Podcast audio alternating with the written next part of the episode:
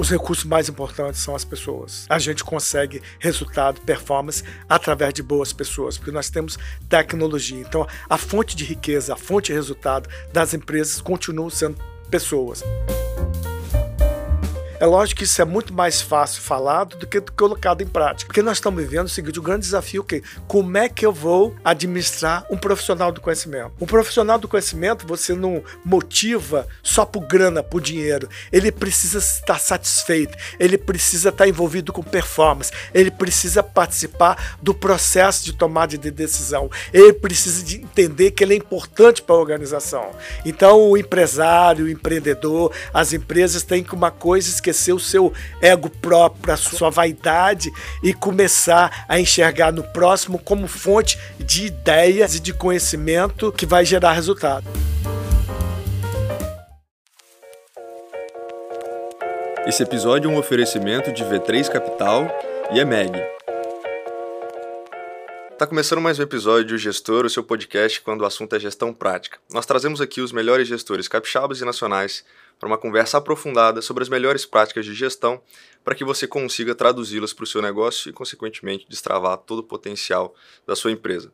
Meu nome é Bruno Rigamonte. Eu sou Gabriel Feitosa, um entusiasta das boas práticas de gestão, do empreendedorismo capixaba, e hoje o gestor convidado é Marcílio Machado. Ele que é especialista em gestão por Harvard, mestre em administração pela Drucker School da Universidade de Claremont, é, doutor em administração na nova Southeastern University.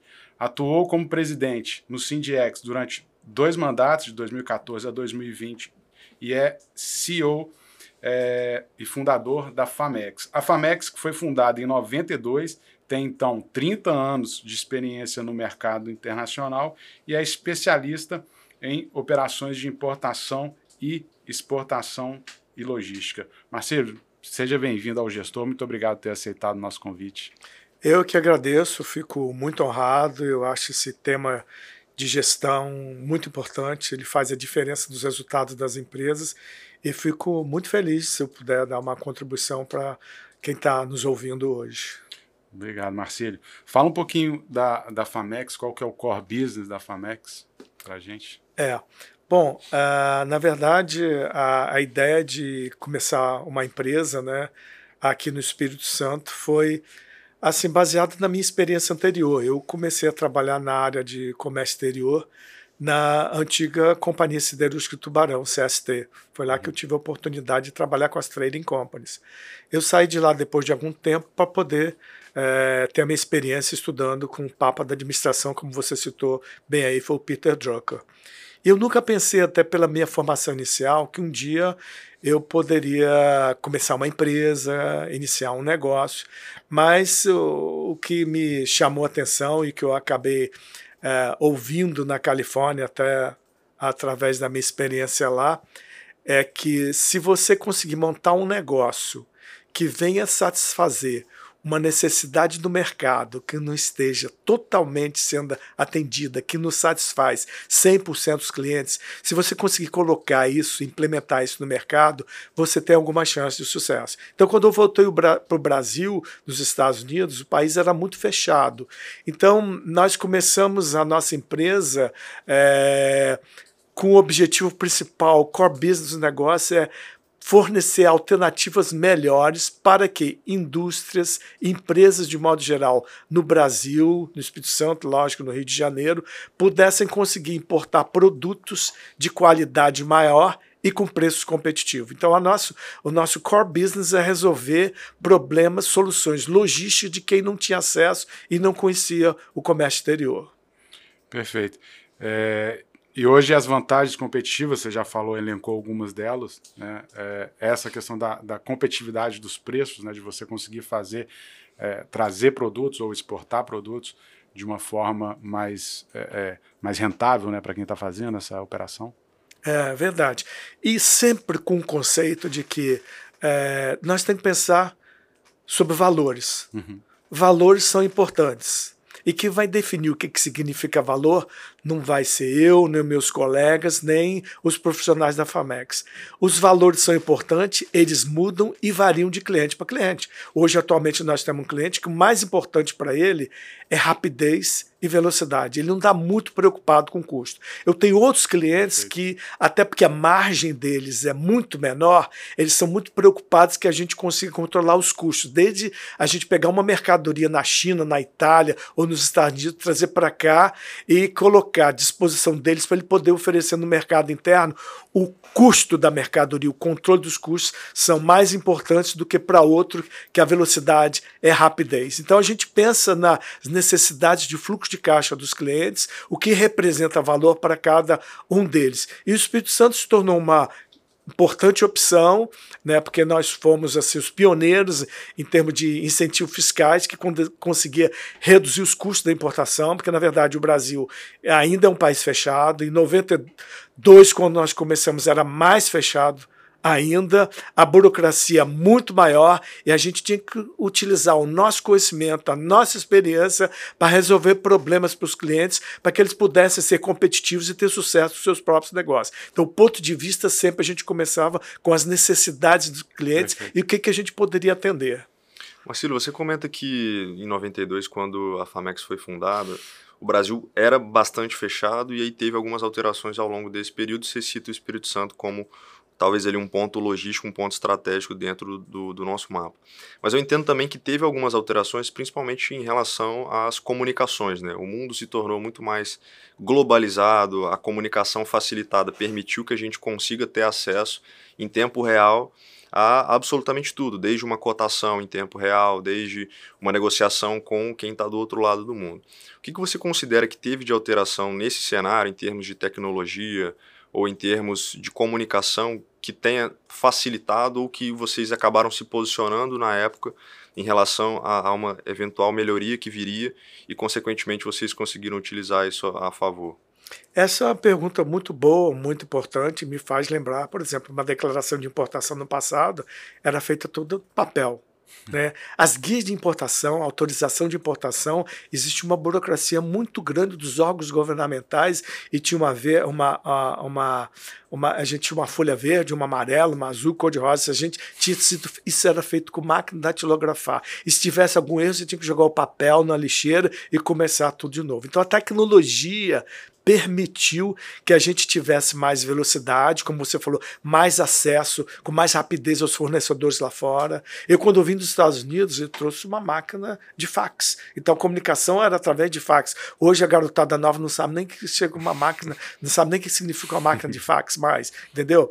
Na hora de começar uma empresa, você precisava mostrar aos órgãos governamentais que você tinha uma conta telefônica. Hoje você começa o um negócio apenas com o telefone celular. Você não precisa de uma conta de telefone fixo. Você você precisa mostrar se você estava numa sala alugada, se você tinha um contrato para armazenar alguma coisa. A burocracia era gigante tudo isso mudou e mudou para melhor. Mudou principalmente a tecnologia. Hoje permite que, como você falou, a gente tenha acesso mais rápido, mais fácil, receba muitos documentos é, online, ou, ou via e-mail ou WhatsApp. Isso melhorou muito, facilitou o comércio exterior e a gente teve a grande vantagem em termos de comércio exterior, que eu falo para as pessoas que trabalham conosco, que não existe rotina. Cada dia você aprende uma coisa nova, cada dia implementada uma coisa diferente e principalmente o que aconteceu aconteceu a simplificação dos tributos, os acordos comerciais, o evento nesses últimos anos da China como o maior fornecedor global, apesar da distância, como você falou, a tecnologia permite, porque eles têm custo mais baixo, que sejam competitivos, se tornando o maior fornecedor de produtos para o Brasil, em segundo lugar, os Estados Unidos. Então, foram muitas mudanças, a gente pôde se adaptar em relação a elas, é o próprio nosso marketing, relacionamento com o cliente, que entra com o nosso site para saber onde é que está a mercadoria dele, que dia que vai chegar e que dia vai ser liberado. É uma ferramenta muito importante, continua em mudanças, muitas mudanças devem acontecer, embora eu tenha que aqui ser honesto e dizer, o Brasil poderia estar poderia ter estado na frente muitas dessas mudanças tecnológicas, mas o Brasil, devido à burocracia governamental, estrutura rígida, dificuldade de mudança, a gente acabou seguindo os passos de muitos países. Então, o grande exemplo disso é que na década de 50 do passado, o comércio exterior do Brasil era muito mais robusto que o da China, e a China, através do comércio exterior, importação e exportação, se transformou na segunda maior economia do mundo. E eu digo, se o Brasil quer sair de décima, nona maior, para tornar a terceira ou quarta economia do mundo, o caminho é comércio exterior, importação e exportação. Bacana. É, você, é, em 92, era basicamente ali a abertura de mercado que foi promovida pelo, pelo Collor à época, né? Verdade. É, foi, e eu lembro também de algumas fotos que são emblemáticas, é, que é, por exemplo, o, a entrada de veículos né, na Praça do Papa, a Praça do Papa toda tomada de veículos e tal. Essa, a, a fundação da, da FAMEX é, tá ligado a essa abertura de mercado que foi promovida ou foi, foi a ideia foi de realmente conectar algum, algum problema que você enxergou, enfim, essa, essas soluções adequadas, né, é, é, customizadas para os seus clientes, ou falou, ó, agora a gente tem, agora a gente vai ter abertura de mercado, finalmente, vamos, vamos ter uma abertura de mercado e a partir daí você quis entrar como player da, da do comércio internacional. Não, essa sua observação aí foi muito importante. Na verdade, quando eu cheguei é, de volta dos Estados Unidos, eu vi essa Praça do Papa cheia de automóveis e isso me faz pensar naquilo também que eu aprendi na minha experiência. A gente vai aprendendo cada dia uma coisa nova, que em termos de planejamento estratégico, que é uma coisa que me interessa muito, é, eu estudei, analisei as análises que a gente faz em termos de estratégia para empresas. Inicialmente, a gente olhava muito para problemas para resolver, né? É, tecnologia se tornar obsoleto, poder de força dos concorrentes, dos fornecedores, tudo isso é problema. E aí, até pegando o que você falou, é, mudança do modelo mental, de maneira de agir, de entender as coisas, o empreendedor, o empresário tem que focar em oportunidade. Então, quando eu vi que tinham muitos problemas, burocracia e tudo mais, eu vi que o Brasil era um país fechado, até pelo país fechado, e as pessoas não tinham experiência, não sabiam como se, é, se relacionar, como comprar produtos, ter segurança e, e garantir que os custos iam chegar como eles haviam pensado. Eu vi que existia uma oportunidade. O empreendedor olha para a oportunidade. Então eu olhei esse mercado novo, esse início de abertura, como uma oportunidade de explorar novas oportunidades. Embora já existissem os players tradicionais do mercado, já existiam as empresas fundapianas, e nesse momento eu vislumbrei que existia uma oportunidade, uma grande oportunidade a ser explorada, e acabou se tornando uma realidade, como de fato nós estamos há, há 30 anos no mercado fazendo um trabalho que a gente gosta e procurando, eh, principalmente, é, oferecer soluções, agora cada vez mais com o uso de tecnologia. Nós já recebemos em um episódio do podcast o Wilson Rulli, que é diretor na Login, que opera o, o terminal portuário de, de, Vila Velha, né, o TVV. Uhum. E ele comentou muito sobre essa vocação do Espírito Santo para exportação, né? Obviamente, a gente tem uma boa parcela de importação, mas a gente considera também como sendo um canal muito forte, um modal muito forte para a gente conseguir dar vazão a diversos produtos que nós temos, como café, é, mármore e granito, enfim. É, eu queria que você comentasse, dentro da, da, da, da sua perspectiva e baseado na experiência que você já tem dentro de comércio exterior, como que a gente consegue olhar para o Espírito Santo o que, que a gente já teve de positivo? Você comentou brevemente em relação ao que nós temos de, de benefícios fiscais, enfim, mas que você contextualizasse um pouco do, do, do, Espírito Santo e qual que é esse potencial que ainda está destravado o que, que a gente pode pensar dessas oportunidades, de olhar para essas oportunidades para de fato alocar energia nelas para que a gente consiga destravar esse potencial de crescimento do Espírito Santo. Bom, uh, como até tinha colocado, eu acho que é, o desenvolvimento do país depende muito mais do comércio exterior, das transações comerciais, do que, do que de outra coisa. É, em relação ao comércio exterior do Espírito Santo, sempre tivemos alguns produtos tradicionais. Dentre os mais tradicionais, nós temos o café, que o Espírito Santo sempre foi um exportador de café, exportador de minério também. Nós temos a Vale, tivemos uhum. a Samarco, tivemos aqui tão perto aqui do, do Palácio do Café, com exportadores tradicionais de café.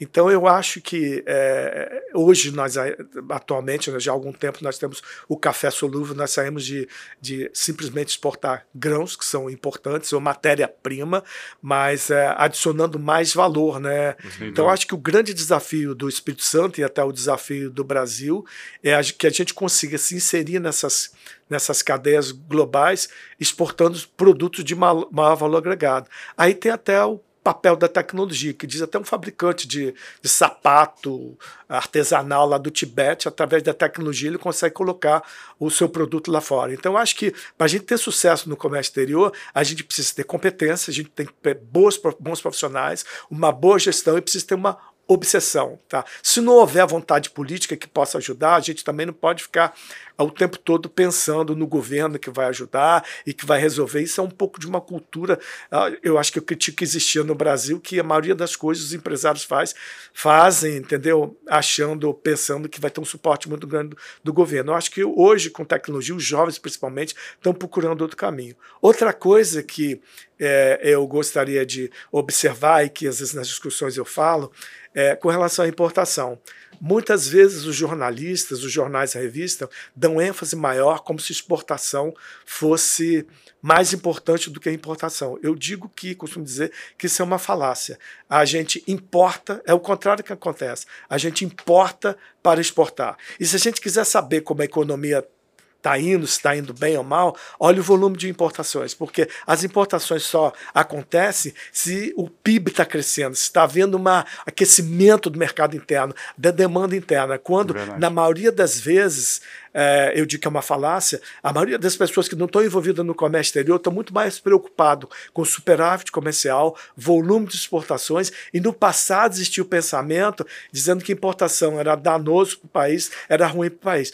Pelo contrário, a gente importa para exportar. E o grande exemplo disso é o volume de comércio, importação e exportações da China, que é a segunda maior economia mundial. E eu digo, só chegou a segunda economia mundial porque cresceram importações e exportações. Mas são muitas oportunidades no Espírito Santo, mas dependemos de infraestrutura, dependemos de mais logística. Nós ficamos muito tempo reféns de, de portos é, governamentais, a gente precisa de mais portos de contêiner, nós precisamos mais de investimento em infraestrutura, o que está sendo feito, e a gente sabe aqui que o porto de Metame deve se tornar uma realidade muito em breve. Hum. É uma coisa que nós lutamos no Sindiex, eu tive com o ministro Tarcísio de Infraestrutura, e está se tornando realidade. A partir do momento que a gente conseguir desenvolver e, conseguir mais investimento em infraestrutura, aí vai competir a parte de knowledge, conhecimento, de gestão, é, para poder conseguir a gente conseguir acessar com mais força, com mais garra, com mais vontade os mercados externos, porque o Brasil, país que a gente tem, a nossa participação no comércio internacional é muito pequena. É. Marcelo, pegando é, dois ganchos aí da, da sua fala, a questão do café solúvel, é, a gente tem, vamos dizer assim, uma vantagem competitiva de ter uma commodity é, e a gente tem que adensar essa cadeia, né? Esse processo de a gente tá, tá vindo a Café Cacique já está produzindo, né? A Olan está tá construindo e a Sergipano, se eu não me engano, anunciou recentemente que vai investir, está no processo de tomada de decisão. Então, é quase que todos os cafés solúveis estão né, olhando para o Espírito Santo, em função um pouco dos incentivos fiscais, claro, né, e, do, e do manicômio tributário, que é o sistema brasileiro de, de, de tributos, estão é, olhando para o Espírito Santo como vantagem competitiva. Então, eu pego os incentivos fiscais que reduzem o ICMS, eu pego o incentivo federal é, da Sudene, que né, reduz principalmente o, o, o tributo sobre a, a, força de trabalho, e esses caras estão vindo para cá, e que bom, né, porque a gente está fazendo esse processo de aumentar a nossa complexidade econômica, né, não ser só um exportador de commodity, mas ter essa, essa etapa de beneficiar. É, então, tomara que daqui a pouco tenha uma fábrica de, de cápsulas de, de, de café aqui e a gente possa possa é, trabalhar esse adensamento. Né? Então, acho que é uma, é uma conquista que a gente está tendo na história do Espírito Santo, principalmente quando você pega a questão do café, que é tão emblemática para a economia capixaba. Né? É, um outro ponto é justamente os equipamentos. Né? Então, você, você colocou, eu tive recentemente, essa semana, na verdade, eu tive lá visitando a Imetame. É, quando você olha a, a história do projeto, é, desde 2009 que ela foi concebida, né? Então nós estamos e, e, e, eles estão com a meta de receber o primeiro navio em 2024. Então, passados 15 anos, acho que a gente vai ter aí é, tá lá construindo, tá fazendo quebra-mar, etc. Eu também vejo como fundamental um equipamento assim, é, é, é fundamental para o Estado. É, e assim também como a questão da desestatização da Codesa, que a gente ainda está entendendo como que vai acontecer. Então, é, qual a importância desses dois equipamentos? Né? Eu estou chamando de equipamentos aqui, mas dessas duas estruturas. É, e, e, e, e, quão relevante, assim, qual o impacto disso no comércio internacional capixaba, na sua opinião? Olha, isso é muito relevante. Primeiro porque, se a gente for pensar em termos de importação, a maioria dos produtos que a gente importa vem da China e antigamente nós tínhamos navios que escalavam direto os portos do Espírito Santo. Hoje eles chegam em Santos para depois vir para cá. Alguns vão para o Rio de Janeiro, depois, mas a maioria é o Porto de Santos. O que, que significa? A gente perde em termos de é, transit time, que é o tempo que leva um navio de vir da China, da Ásia, dos Estados Unidos, vem para Santos e depois vem para cá. Além disso, acrescenta custos adicionais, que é o transbordo, o transporte do navio para cá. Então, com, com esse investimento é, que foi feito na Imetame, que eu participei, eu tive algumas reuniões com o Etro, tivemos com o governador, todos nós, vocês, também lutaram para que isso se tornasse realidade, isso deve mudar a, a, a, todo o comércio exterior do Espírito Santo, se realmente acontecer, passarem uh, os navios de contêineres começarem a chegar em Metama. Isso vai dar maior competitividade, isso pode reduzir o custo e pode. O Fundap colocou o, o Espírito Santo no mapa do Brasil em termos de comércio exterior. Santa Catarina copiou e fez melhor. Nós éramos o terceiro, quinto maior importador do Brasil. Nós hoje talvez sejamos o nono, o décimo. Por quê? Eles têm infraestrutura logística, eles têm investimento na área portuária. Então, com esse investimento, principalmente esse que foi feito aí da Emetame, nós podemos recuperar a nossa posição. Isso, e comércio exterior é uma via de mão dupla. Nós vamos importar, mas nós vamos exportar. Então, vai dar oportunidades para poder fazer isso. E até importante porque, na verdade, o que desenvolve um Estado, um país, uma inovação, um, é, um, um, Estado e um país é inovação e empreendedorismo. Uhum. Temos na Imetama, através do, do Hétero, que eu tive a oportunidade de conhecer e ter algumas reuniões, um grande exemplo de empreendedorismo. E, se, e uma das coisas que eu aprendi na Califórnia, que é um pouco da nossa cultura latina, é o seguinte: Fulano nasceu para ser empreendedor, ele nasceu para ser empresário, ele tem um sangue na veia, como se tivesse um sobrenome. E eu, quando dei aula, algumas palestras, eu falei: não, grande parte é cognição, é aprendizagem e prática. Eu vejo que o Etro é um grande exemplo de empreendedorismo no Estado. E como existem outros no setor de café, muitos ali do Palácio do Café também. Então eu acho que se a gente quer avançar, né, Bruno, até respondendo o que você falou, nós temos cada vez mais de mais assim, incentivar empreendedorismo e inovação no Estado. Porque no passado, até devido à quantidade de concurso público que existia, os meninos que eu dava aula, aqueles que formavam em direito, o sonho deles era funcionário público, fazer um concurso para ser juiz, um concurso para ficar pendurado nas tetas do governo, com um horizonte muito limitado, salário muito limitado, em vez de pensar grande. Porque pensar grande significa o que, que eu posso fazer para contribuir para melhorar a vida da minha sociedade, do, do país, da minha própria vida? Que contribuição intelectual através de trabalho e conhecimento que eu possa dar? Então, isso está sendo retomado e a gente tem que olhar. Esses empresários, são muitos aqui no Espírito Santo que fizeram investimento e agora nessa área de infraestrutura, para seguir modelo para as próximas gerações. Aí sim a gente vai vislumbrar. Não, a gente não consegue passar o conhecimento como se fosse um atestado de, de herança, de, de inventário, alguma coisa para as próximas gerações. Tem que ser batalhado, tem que ser lutado, tem que ser formado e aprendido até nas escolas é, de business, de gestão e tudo mais. Essa cultura, acho que está avançando aqui no Estado. Eu entendo que a gente está até inserido dentro de um ambiente exatamente propício para isso, né? Investimentos em startups, investimento em inovação. A gente recebeu, por exemplo, o Paulo Vanik da ArcelorMittal aqui, com, ele desenvolveu em conjunto com a equipe dele o programa Inove-se exatamente para pensar como que eles podem aplicar essa mentalidade empreendedora internamente, se conectando com outras empresas que possam vir a oferecer soluções para a própria empresa, que hoje responde por um percentual considerável do PIB capixaba.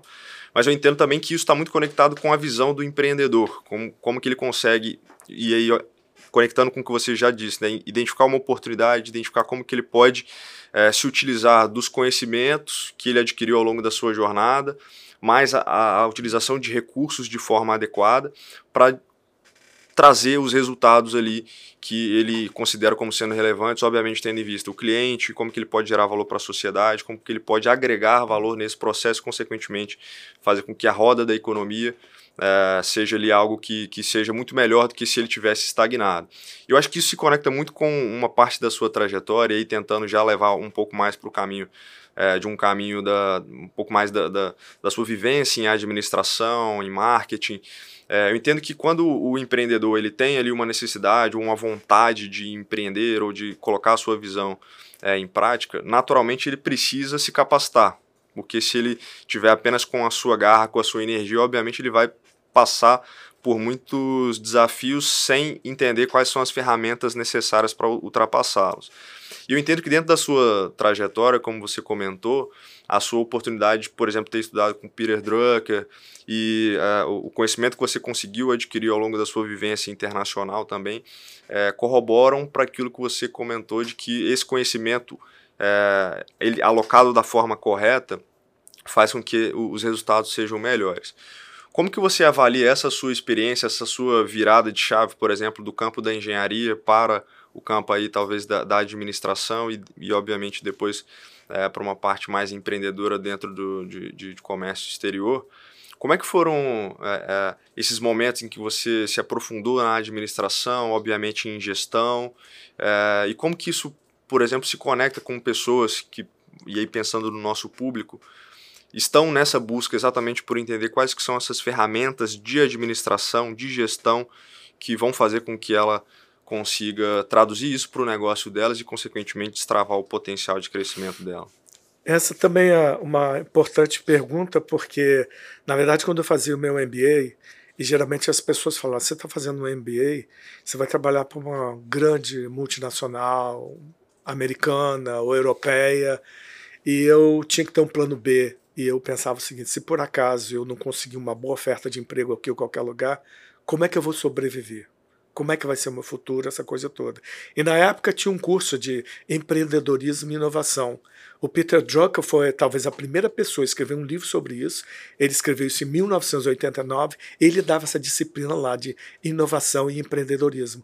E ele dizia que management não é uma ciência, mas é uma arte uhum. e que uhum. pode ser aprendida. E para você se tornar um, um, empreendedor também, você precisa sempre enfocar e fazer as perguntas certas. O que, é que eu quero ser? Qual é o meu objetivo, qual a contribuição que eu quero dar para a sociedade. E empreendedorismo, ele usava muito o termo cognição, faz parte, são métodos cognitivos, métodos de aprendizagem. Poucas pessoas ouviram falar de uma expressão que ele utilizava, sucesso inesperado. Qualquer empreendedor tem que ficar de olho no sucesso inesperado. Por exemplo, eu nunca pensei que algumas coisas que eu pudesse fazer teria sucesso. Eu nunca pensei que uma palestra para doaneiras lá em São Paulo ia conseguir é, dar tanta credibilidade para a audiência que eu fosse conseguir um dos maiores clientes meus durante muitos anos, uma empresa austríaca que estava morando no Brasil. Então existe é, é, como a gente aprender, se tornar empreendedor, se tiver muita vontade, se tiver trabalho. Outra coisa que eu também aprendi de acordo com a minha experiência, é que a maioria, em maioria das situações, a gente não precisa ser brilhante. A gente não precisa ser um gênio, a gente precisa ser consciente e trabalhar, e trabalhar muito para atender o seu objetivo. A maioria dos empresários que tiveram sucesso, eles trabalhavam arduamente naquilo que eles acreditavam. E, e, usavam muito uma palavra. Você tem que ter uma visão, mas você tem que também ter uma obsessão. Então, e outra coisa também é a questão de hábitos. E eu me poxa, mas é, para você ser um, um executivo efetivo, é, é, é, eficaz, você tem a questão de hábito, e eu saber que hábitos são esses que eu tenho que aprender de engenheiro para uma pessoa na área de gestão de business, que hábitos são esses que eu tenho que incorporar para conseguir ter resultados. E o Drucker focava muito nessa parte, gerenciar por objetivo, gerenciar por resultados. Você olhava lá na frente o que, que você queria alcançar, o que, que você queria atingir, e você começava a trabalhar nesse sentido para chegar lá. Então, assim, essa parte de engenharia ajudou muito na parte de números e matemática. Mas também aprendi que o grande desafio para o gestor não é matemática, não é quantitativo. Inclusive, uma história que o Drucker contava que ele tinha encontrado com Ludovic von Mises é, e outros da escola austríaca em Nova York. Você nos traiu, hein? É, você acabou não se tornando um economista. Eu falei assim, é, vocês se preocupam com números, eu me preocupo com gente, com pessoas, eu procuro entender pessoas. E o maior desafio para o gestor é gerenciar pessoas. Essa que é a parte mais difícil. Então, você administrar um hospital, ele também falava que era uma das tarefas mais difíceis, porque são pessoas de vários níveis diferentes e é um desafio muito grande é, você administrar um hospital. Então, essa mudança, essa virada de chave, como você falou, abriu minha cabeça por um novo número, uh, um novo horizonte, onde foi colocado qualquer um é capaz, qualquer um pode. E nem a questão de recursos financeiros, onde o que é principal é knowledge e conhecimento, onde naquela época já se falava que os ativos mais importantes de uma empresa são os recursos humanos. Quando eu cheguei aqui, chegaram a me oferecer, eu tenho um andar da sala do Palácio Café. Você chegou dos Estados Unidos, o que, que você quiser é, montar, eu tenho dinheiro para bancar, eu te ajudo com o dinheiro, está chegando agora. Eu assim, não, eu tenho certeza que o recurso mais importante não são recursos financeiros, mas o conhecimento. E aí você tem que ter pragmatismo, você tem que ter a prática. Onde é que você vai aprender o que, que você vai utilizar antes? Mesmo que você não vai ganhar dinheiro, você tem que se colocar para aprender alguma coisa que porventura você vai ter resultado objetivo. Mas principalmente alguma coisa que você goste. Porque se você gostar, se você gostar do que você faz, faz, se você amar o que você faz, provavelmente você terá mais chances, nada garantido, de obter bons resultados com isso. Então, em vez daquela ciência quantitativa, matemática, de muito racionalismo e lógica, a gente entra num mundo cheio de paradoxos, mas ao mesmo tempo paradoxos e oportunidades. Sem dinheiro, mas com conhecimento e que você pode eventualmente conseguir ter resultado. Pragmatismo, grana, market share, posição no mercado, que era um pouco contra a nossa cultura meio é, cristã, latina, e falar assim: não, eu tenho o meu objetivo de conseguir minhas metas quantitativas, mas eu vou conseguir através das pessoas, valorizando as pessoas.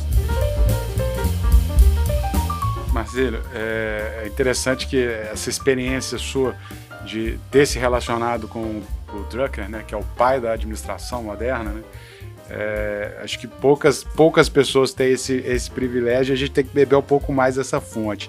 Você falou sobre gerenciamento por objetivos. É, tem uma frase do Drucker que eu gosto demais, que é a melhor forma de você prever o futuro é você criá-lo, né? E ele, uhum. e ele fala no sentido de você, de fato, planejar.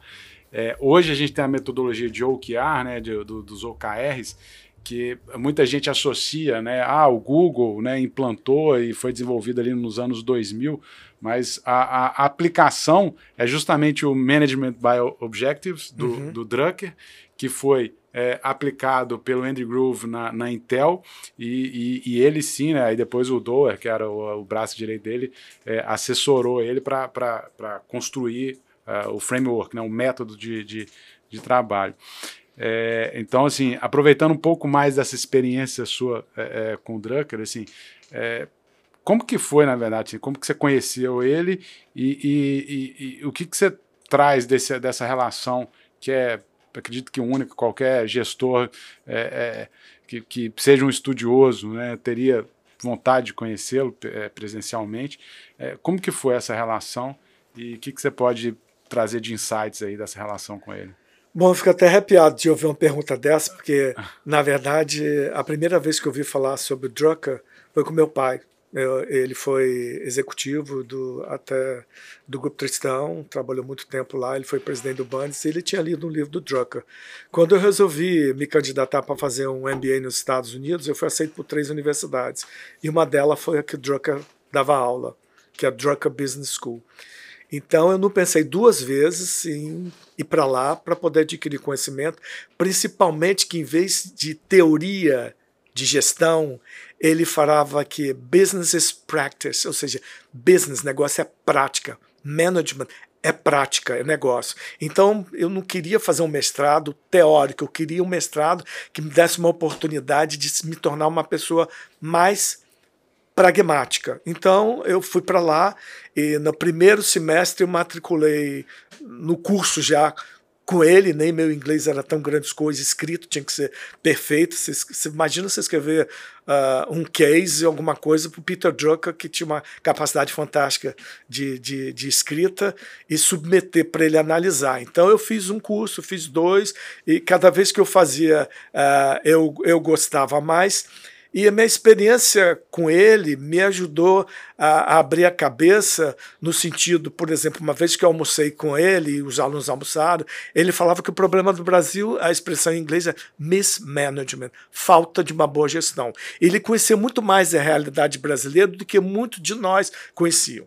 Em relação, você citou os casos de Managed by Objectives, eu me lembro que o Jack Welch costumava fazer uma viagem até Claremont, na Califórnia, para visitar o Drucker. E quando eu cheguei no Brasil, ouvi muitas pessoas falando: Poxa, aquele cara é um big de empreendedor, ele tem 10 empresas, ele tem 20 empresas. A primeira coisa que vinha no meu pensamento era o que o Drucker falava, ele perguntou para Jack Welch, porque a General Electric tinha um monte de empresas e um monte de executivo. Quando ele teve lá, ele perguntou uh, para o Drucker o que, que ele ia fazer. O Drucker falou assim, me diga dessas 300, 400, 500 empresas, quais delas que você tem resultados?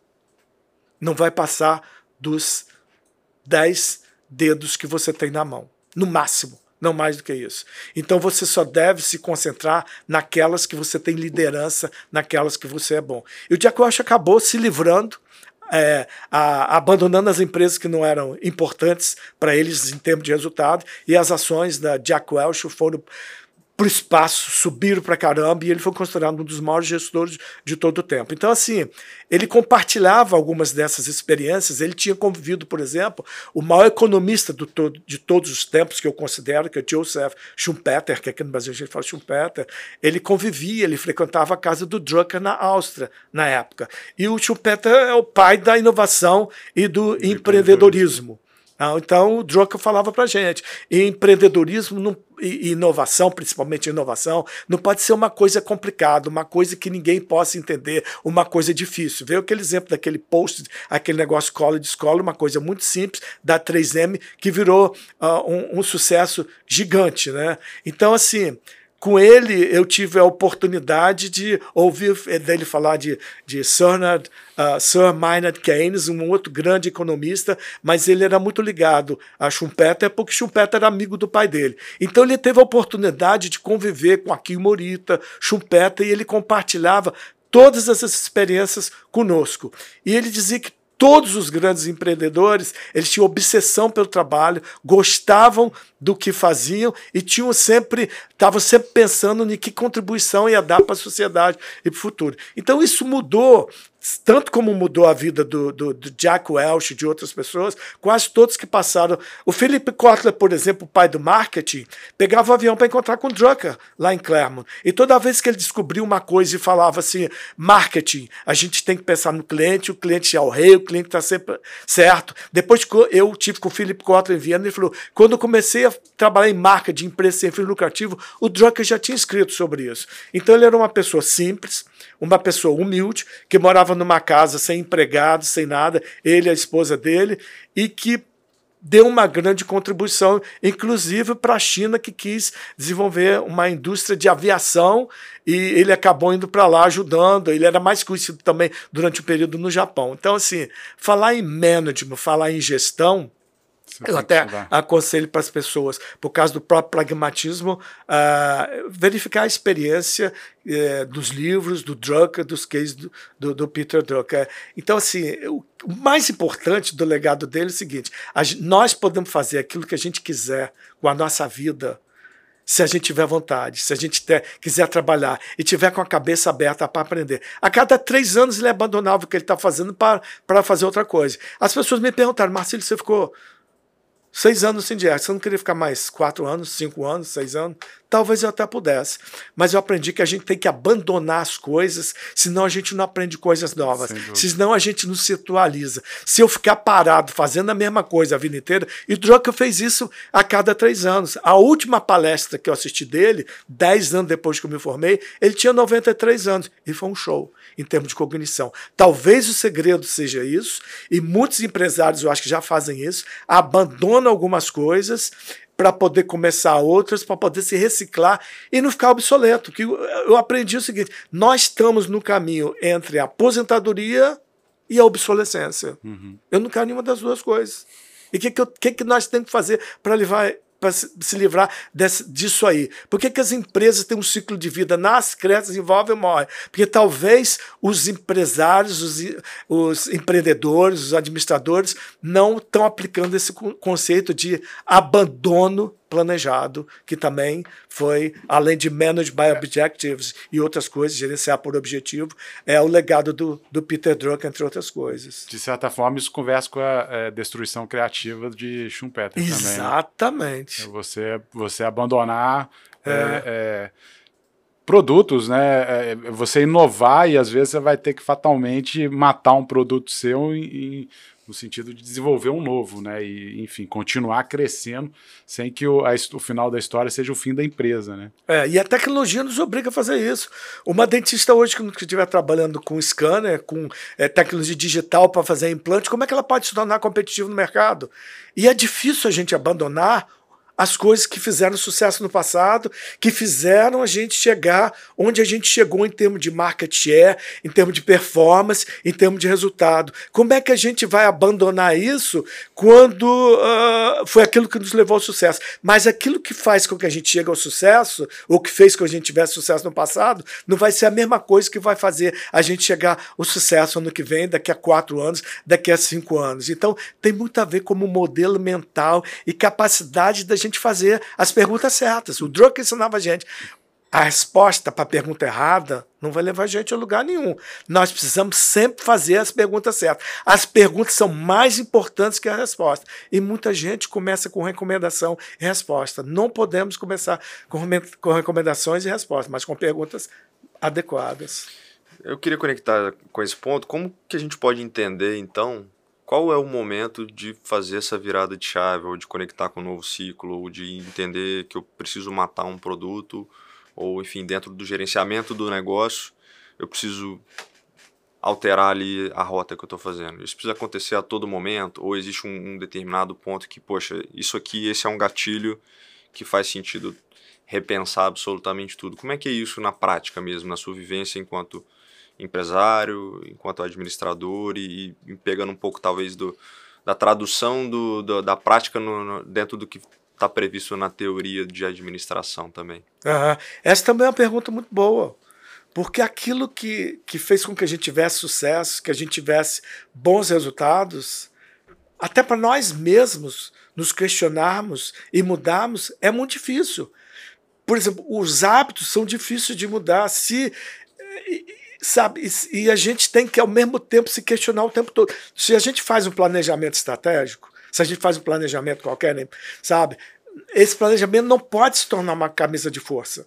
Para fazer um planejamento estratégico, a gente tem que fazer algumas perguntas. Eu, há pouco tempo, até escrevi antes da, uh, da última eleição presidencial, até saiu publicado no Jornal do Brasil, e eu falava assim: o próximo presidente da República, vale para agora o próximo também, ele não pode chegar na televisão e dizer: eu vou fazer isso, eu quero fazer isso. Aprendi, não, essa não é a pergunta certa. O que, que precisa ser feito? O que, que eu devo fazer?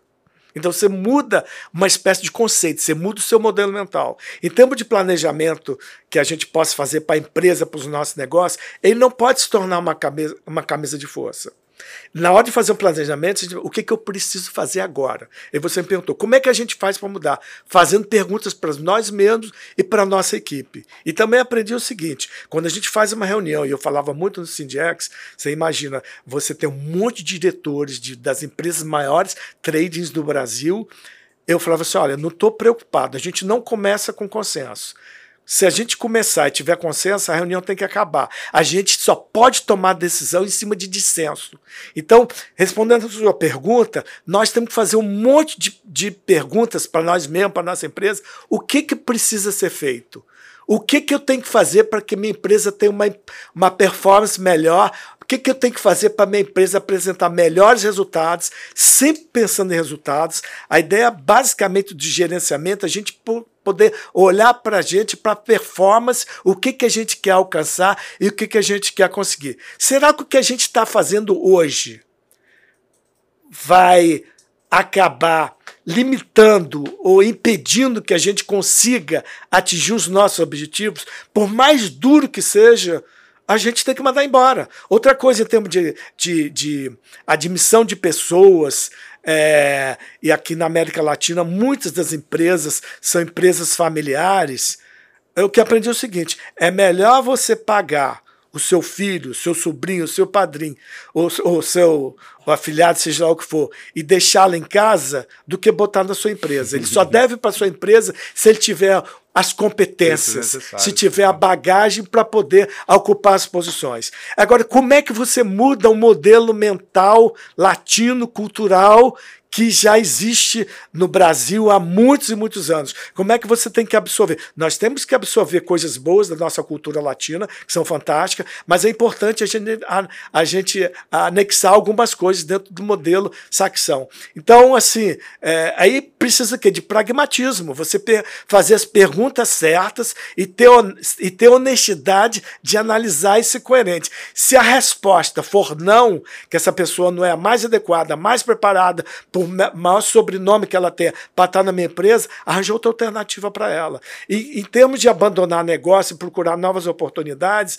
a gente tem que ver se o que a gente está fazendo hoje ele vai ser bom e a gente vai ter resultados para aquilo que tiver dentro do planejamento. E cada momento a gente tem que cada seis meses, a cada oito meses, repensar e questionar se a gente está no caminho certo. Porque o mundo está vivendo, até em função de tecnologia, mudanças muito rápidas, geopolíticas. A Ucrânia é fornecedor de grão. Quem ia pensar que a produtividade de produção do trigo fosse uma das maiores do mundo? Mas já tinha antecipado que o trabalho da Embrapa, a tecnologia, porque conhecimento é muito importante. Mas o conhecimento só é importante se ele fizer com que a gente aumente a produtividade, a gente tenha resultados, senão o conhecimento vai se tratar de informação.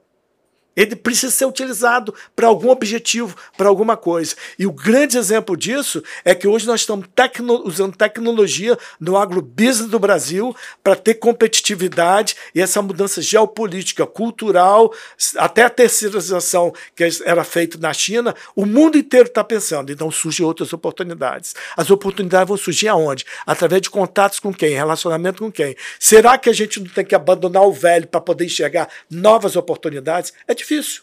É. Por, sabe por quê? A gente acaba sentando em cima dos louros do sucesso.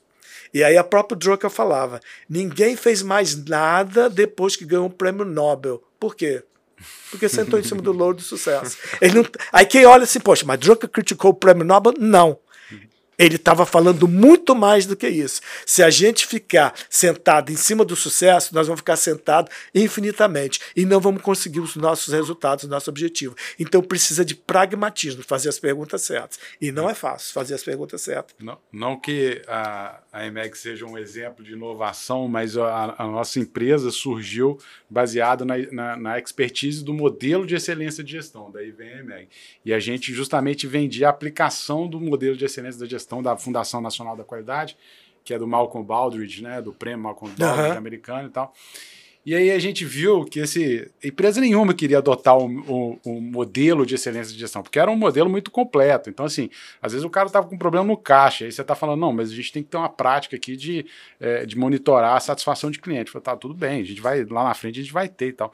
Mas vamos, eu preciso resolver um problema de caixa. Então, assim, a gente viu, a gente abandonou, né? O nome continuou, mas a gente acabou abandonando essa, hum. essa linha de atuação, porque a gente viu que tá, a ideia era. É, achamos que a ideia era interessante, no final tinha pouca aplicabilidade prática.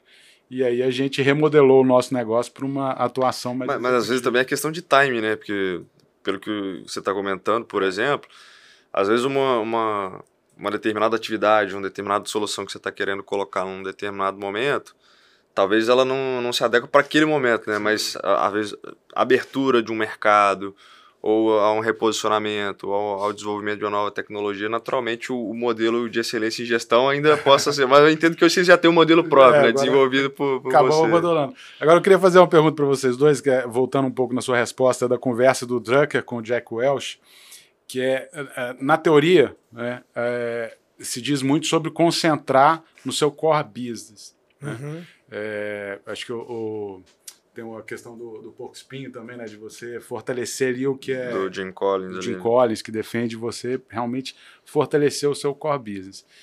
É, agora, a gente comentou sobre ele, e eu vou, vou permitir fazer essa comparação.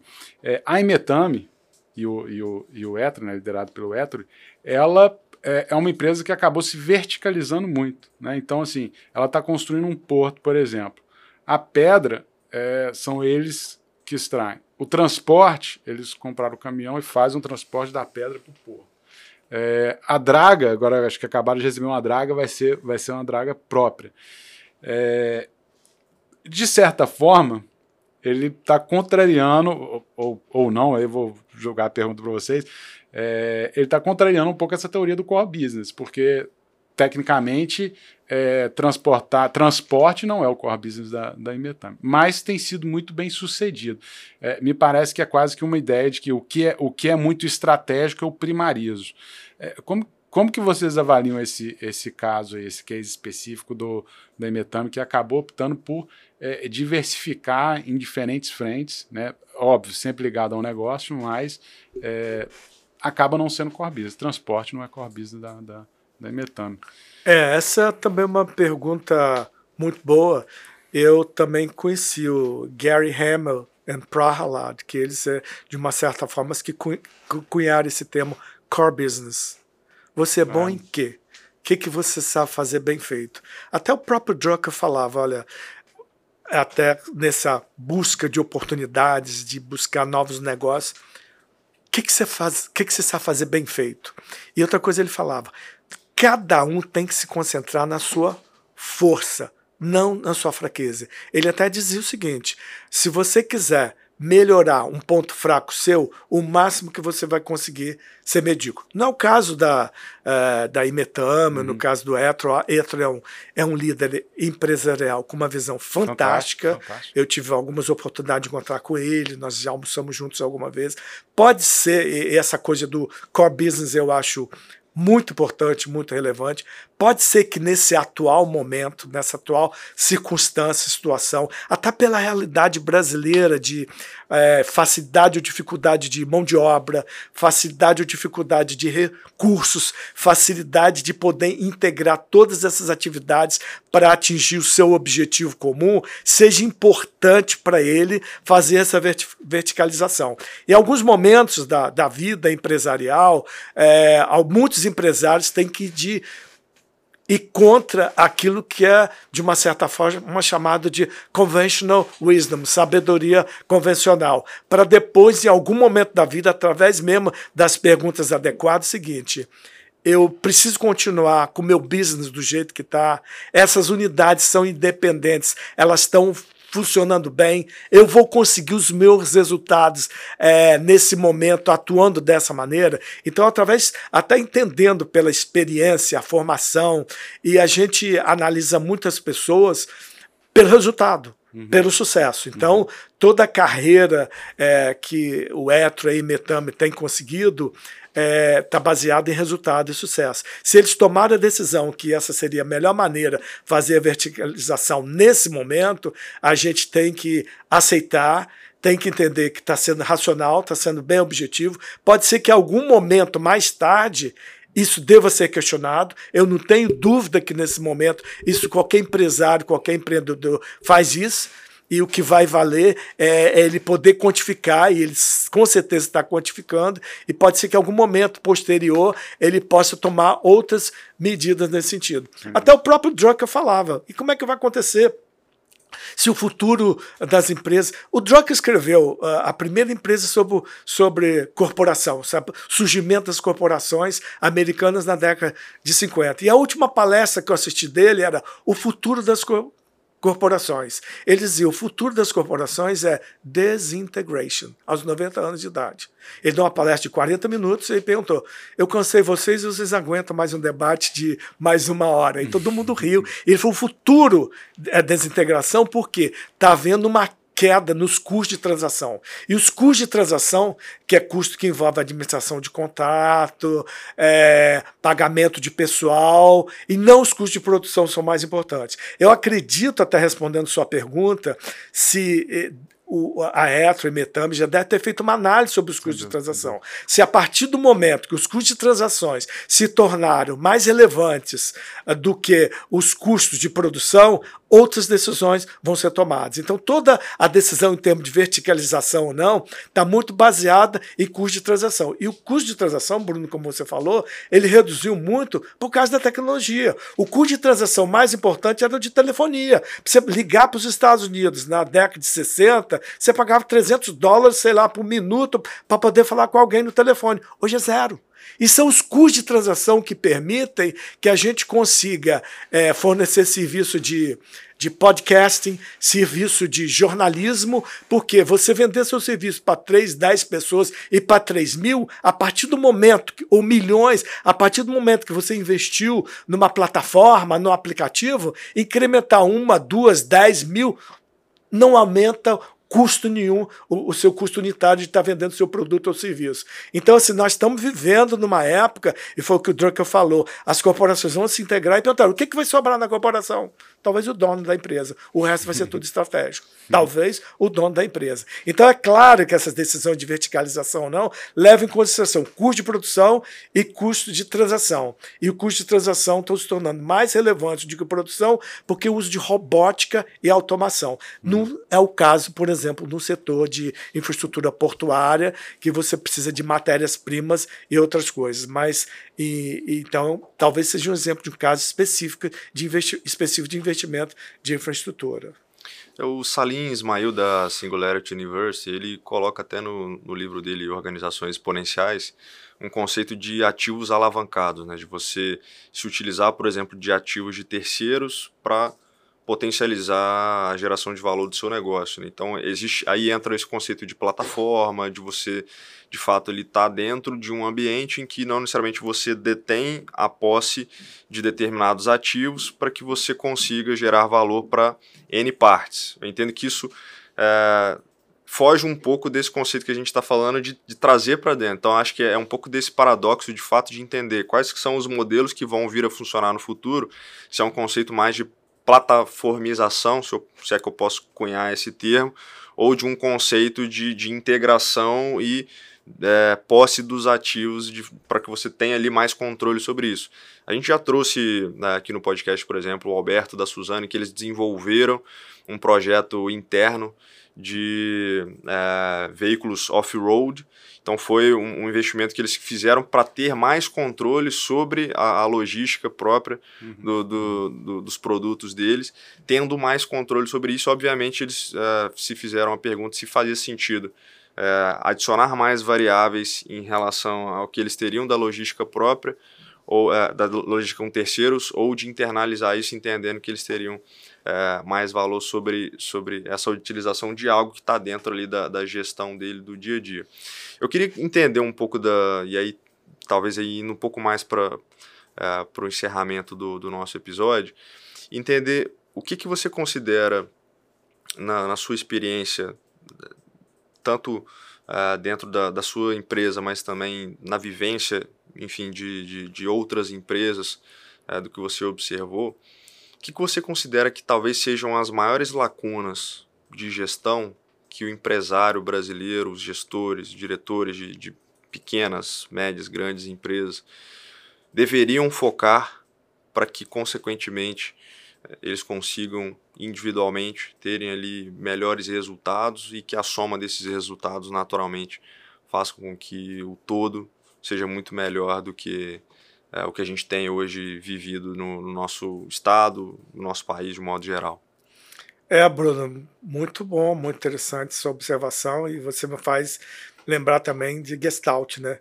Que o todo tem que ser maior do que a soma das partes. Tá? Isso é business é mosaico, business é configuração e dentro dessa configuração, desse mosaico de Gestalt de configuração, uh, os recursos mais importantes são as pessoas a gente consegue resultado, performance através de boas pessoas, porque nós temos tecnologia. Então, a fonte de riqueza, a fonte de resultado das empresas continua sendo pessoas. É lógico que isso é muito mais fácil falado do que colocado em prática. Então, para que as pessoas. Porque nós estamos vivendo o seguinte: o grande desafio é o quê? Como é que eu vou administrar um profissional do conhecimento? Um profissional do conhecimento você não motiva só por grana, por dinheiro. Ele precisa estar satisfeito, ele precisa estar envolvido com performance, ele precisa participar participar do processo de tomada de decisão. Ele precisa de entender que ele é importante para a organização. Então, o empresário, o empreendedor, as empresas têm que uma coisa esquecer o seu ego próprio, a sua validade, a, a sua vaidade e começar a enxergar no próximo como fonte de ideia e de ideias e de conhecimento é, que vai gerar resultados. Então, o grande desafio é você é, administrar uma pessoa também por causa de tecnologia é, é, ou gerenciar, ou motivar quem não está na sua folha de pagamento. Como é hum. é que você vai motivar um fiscal uh, do Ministério da Agricultura para, em vez dele de tarde, ele de manhã olhar a sua mercadoria se ele não está na sua folha de pagamento? Como é que você vai, vai motivar um transportador a fazer as coisas com segurança e direito para atender os objetivos da empresa? Então, isso inclui aquele desafio que eu falei antes, gerenciar pessoas no trabalho e principalmente agora por causa de tecnologia e como eu falei que as empresas, como você colocou esse modelo, algumas estão uh, até verticalizando, outras estão trabalhando de uma maneira mais horizontal. Como é que você motiva o profissional do conhecimento dentro e fora da sua empresa? E outra coisa em relação à verticalização e à parte horizontal, o que eu me lembrei de um negócio que eu aprendi em inglês, a gente fala difícil de traduzir. Don't take anything for granted. Não, sabe?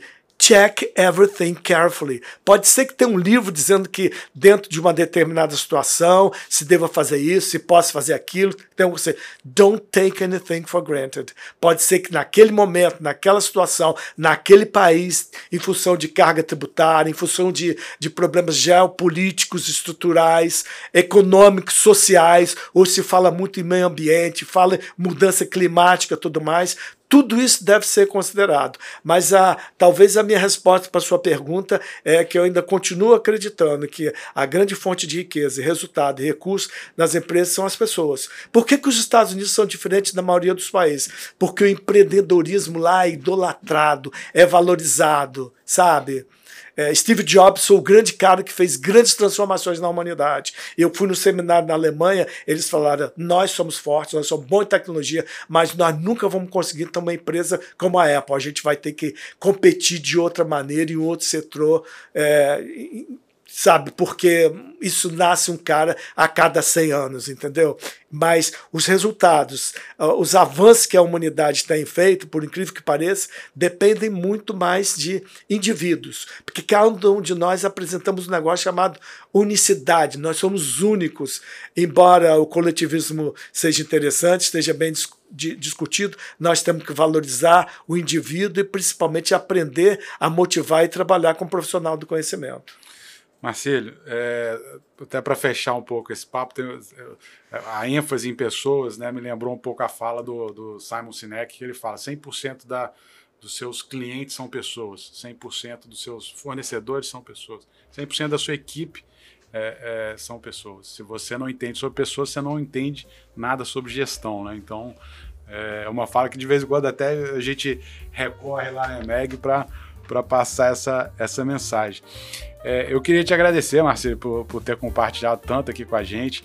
É, a gente, quando, quando te convidou, pensou justamente em beber um pouco dessa, desse conhecimento, né, doutor em gestão, tendo estudado com, com Drucker. Então, assim, é, esse tanto que você pode compartilhar. É, não posso deixar de fazer um é, um jabá é que eu, eu, tive a oportunidade de ser cliente da, da, da FAMEX, a gente estruturou uma operação de importação e distribuição Verdade. de cosméticos né, é, é, a partir do Espírito Santo e a atuação da FAMEX foi fundamental para a gente conseguir concentrar no core business e não ter que é, ficar lidando com é, com é, o transporte, né? Então o trabalho de vocês foi, foi fundamental. Mas queria te agradecer, desejar sucesso aí é, para a Famex e que a gente possa desenvolver cada vez mais essa cultura empreendedora no nosso estado e esse, essa visão né, de, de conhecimento e de gestão que a gente tem, que você tem, é, no, nos nossos, entre os nossos empresários. Obrigado por ter compartilhado tanto aqui com a gente. Eu que agradeço o convite seu e do Bruno. E eu devo dizer, cada vez que eu, eu tenho que falar com alguém, conversar, dar uma palestra, que eu fui professor, é, eu aprendo cada vez mais. A gente tem que se preparar, a gente tem que pensar. O que vocês me perguntaram aqui vai me servir como uh, uma ferramenta adicional que eu vou levar para minha empresa, para os meus negócios. Uh, eu acho assim muito importante. E até observar sua carreira, uh, Gabriel, eu penso que inconscientemente você já estava aplicando o abandono planejado, porque você poderia ter, é, eu conheço você desde a Terca também, já foi nosso cliente, é, e você toma, acho que, decisões é, maduras, e você talvez esteja usando esse princípio de abandono planejado, de modo que você nem esteja correndo para ficar é, aposentado, que você é muito novo ainda, nem com conhecimento em breve ficar obsoleto. Eu te parabenizo, eu tenho te acompanhado, e eu acho que uh, conversar com jovens como vocês, com você, Bruno, também, ajuda a gente no estacionar e não ficar parado no tempo, porque tem muita. Eu ainda não sei o que, eu vou fazer da minha vida, eu já estou trabalhando, treinando na FAMEX, tem que pensar o que, eu vou fazer. Muito obrigado por estar aqui com vocês. obrigado, Marcelo. Marcelo, muito bom, papo fantástico. A gente vai ficando por aqui. Um que abraço, bom. valeu, Cês, até a Vocês próxima. me obrigaram Um a pensar e questionar, muito bom.